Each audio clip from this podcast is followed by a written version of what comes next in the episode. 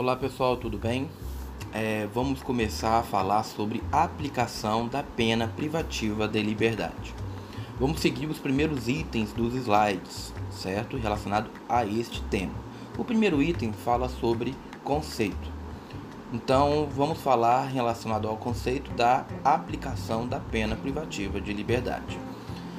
A atividade de aplicar a pena exclusivamente judicial consiste em fixá-la na sentença depois de superada todas as etapas do devido processo legal, em quantidade determinada e respeitando os requisitos legais, em desfavor do réu a quem foi imputada a autoria ou participação em uma infração penal. O ato discricionário juridicamente vinculado é a aplicação da pena privativa de liberdade. O juiz está preso aos parâmetros que a lei estabelece, aquela pena de, por exemplo, de homicídio de 6 a 20, roubo de 4 a 8, desculpa, de 4 a 10. Então, o juiz está restrito a esses parâmetros que a lei estabelece para aplicar a pena. Dentro deles, poderá fazer as suas opções para chegar a uma aplicação justa da pena, atento às exigências da espécie concreta, isto é, as suas singularidades, as suas nuances objetivas e principalmente a pessoa a quem a sanção se destina. É o que se, é o que se convencionou chamar de teoria das margens, ou seja, limites mínimos e máximo para a dosimetria da pena.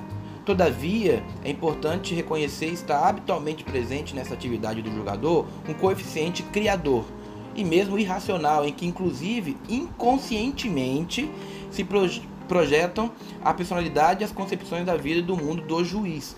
Nós estamos lidando com seres humanos e não com robôs. Ainda não, né?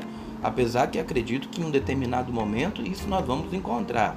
Mas hoje nós estamos lidando com seres humanos e o juiz, as concepções que o juiz tem da vida, a personalidade que ele tem, o que ele viveu, isso pode influenciar na aplicação da pena. Todavia, é importante frisar, ele está restrito aos parâmetros legais.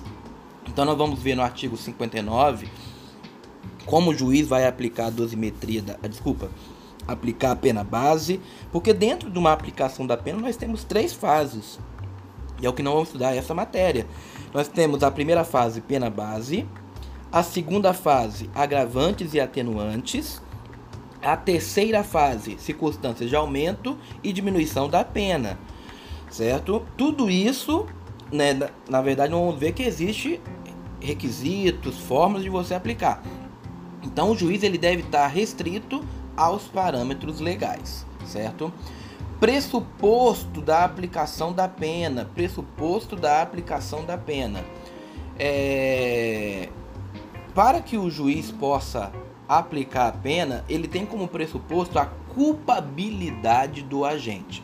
Nós estudamos isso, vocês estudaram isso, que para o juiz aplicar é, para, que haja, para que haja um crime, é necessário que tenha fato típico, ilícito e culpável, que haja a culpabilidade. Então, para que o juiz possa aplicar a pena, o pressuposto é a culpabilidade do agente. E aí, a culpabilidade ela é constituída pela imputabilidade, né? Potenci potencial consciência da ilicitude e exigibilidade de conduta diversa.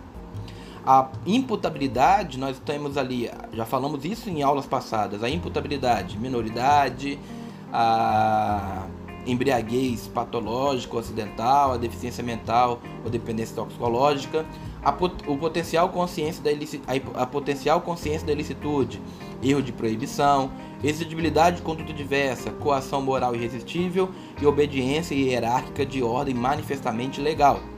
Ausente a culpabilidade, será impossível a imposição de pena, qualquer que seja a modalidade privativa, restritiva ou multa. Mas na hipótese de inadequação da pena, poderá o réu suportar uma medida de segurança se for maior de 18 anos de idade e dotado de periculosidade, certo? Conclui-se aí com isso que, enquanto a culpabilidade é pressuposto de aplicação da pena, a periculosidade funciona, funciona como pressuposto de aplicação de medida de segurança. Nós, nós falamos quais são as duas modalidades de sanção penal: pena e medida de segurança. a pena no direito brasileiro ela deve ser aplicada mesmo quando o condenado, posteriormente ao crime, por qualquer motivo, não mais dependa de ressocialização. É, qual a justificativa disso? É o, o Justifica-se isso em esse posicionamento, né, pela adoção da teoria mista ou unificadora da pena, que possui, além da finalidade preventiva especial, a prevenção geral como objetivo, e principalmente o caráter retributivo, a obrigatoriedade de punição, certo? É... Para finalizar esse nosso podcast, vamos falar, por fim, dos sistemas ou critérios para a aplicação da pena. A história recente do direito penal, ela indica a existência de dois sistemas principais para a aplicação da pena privativa de liberdade, um bifásico e outro trifásico. Para o critério bifásico, bifásico idealizado pelo Dr. Roberto Lira, a pena privativa de liberdade deveria ser aplicada em duas fases distintas. Na primeira fase, o magistrado calcularia a pena base, levando em conta as circunstâncias judiciais e as atenuantes e agravantes genéricas. Certo? Então o magistrado calcularia a pena base levando em conta as circunstâncias atenuantes e agravantes. Em seguida, incidiriam na segunda fase as causas de diminuição e aumento de pena. Isso aí nós vamos explicar com detalhes, tá? Não se preocupem. É, esse sistema encontrou uma certa resistência nos pensamentos do Dr. José Frederico Marques e Basileu Garcia, dois grandes juristas. O critério trifásico, elaborado pelo Nelson Hungria, um grande doutrinador brasileiro, sustenta a dosimetria da pena privativa de liberdade em três etapas, como eu mencionei já também em aulas passadas, em outros vídeos e tudo mais. Na primeira, o juiz fixa a pena base com apoio nas circunstâncias judiciais, artigo 59 do Código Penal. Em seguida, aplica as atenuantes e agravantes genéricas e, finalmente, as causas de aumento e diminuição. O artigo 68, caput do Código Penal, peço que vocês possam abrir aí o artigo para fazer a, a devida leitura. O artigo 68 filiou-se ao critério trifásico. De fato, a pena base será fixada atendendo-se ao critério do artigo 59 deste Código em seguida, serão consideradas circunstâncias atenuantes e agravantes e, por último, as causas de diminuição e de aumento. Então, você pode observar que adotou a teoria tri, ou, desculpa, o critério trifásico. Na visão do Supremo Tribunal Federal, as circunstâncias judiciais são colhidas dos elementos fáticos trazidos pelo processo para a fixação da pena base, sobre a qual serão aplicadas as agravantes, atenuantes e depois as causas de aumento e diminuição. Então você pode observar que você vai pegar os fatos trazidos no processo e vai verificar ali as circunstâncias judiciais de acordo com esses fatos e vai fixar a pena base. Por exemplo, de 6 a 20 anos, o, juiz, já, nós vamos estudar qual foi o, como que ele vai fazer isso, mas ele vai lá, define que a pena base será 7 anos.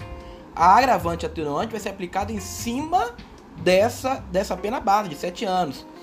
Então, por exemplo, que existe uma agravante, e aí ele vai lá e aumenta 6 meses. E aí e depois tem a causa de aumento e diminuição, que ele vai também vai ser aplicado em cima da pena intermediária, que é a pena que foi definida de acordo com agravante e atenuante. Então esse é o método trifásico, o critério trifásico, que nós vamos estudar ele de forma pormenorizada, detalhada. Já para a pena de multa, adotou o sistema bifásico. Artigo 49, caput, parágrafo 1 do Código Penal. Fixa inicialmente o número de dias multas e após calcula-se o valor de cada dia multa, certo? É... Essas, esses são os sistemas e critérios para aplicação da pena, certo? Por uma questão didática, temos que analisar uma por uma, cada uma dessas fases, beleza? Que aí depois a gente vai chegar ao final e verificar como que se aplica a pena, beleza? Finalizamos esse podcast. Vou fazer um vídeo para poder dar esta continuidade.